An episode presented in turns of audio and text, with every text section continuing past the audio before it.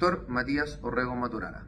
Oficiales de la Brigada Robos de la Pedida Valparaíso, en conjunto a la Fiscalía de Focos de esta ciudad, mediante el análisis criminal e inteligencia policial, lograron la individualización de una persona de sexo masculino mayor de edad, quien efectuaba diversos robos con intimidación en el sector de Placilla Valparaíso. Con ello, a través del análisis de las imágenes de seguridad, testimonios de las víctimas y respectivo análisis de empadronamiento, se logró dar con su ubicación, quien será puesto a disposición del tribunal.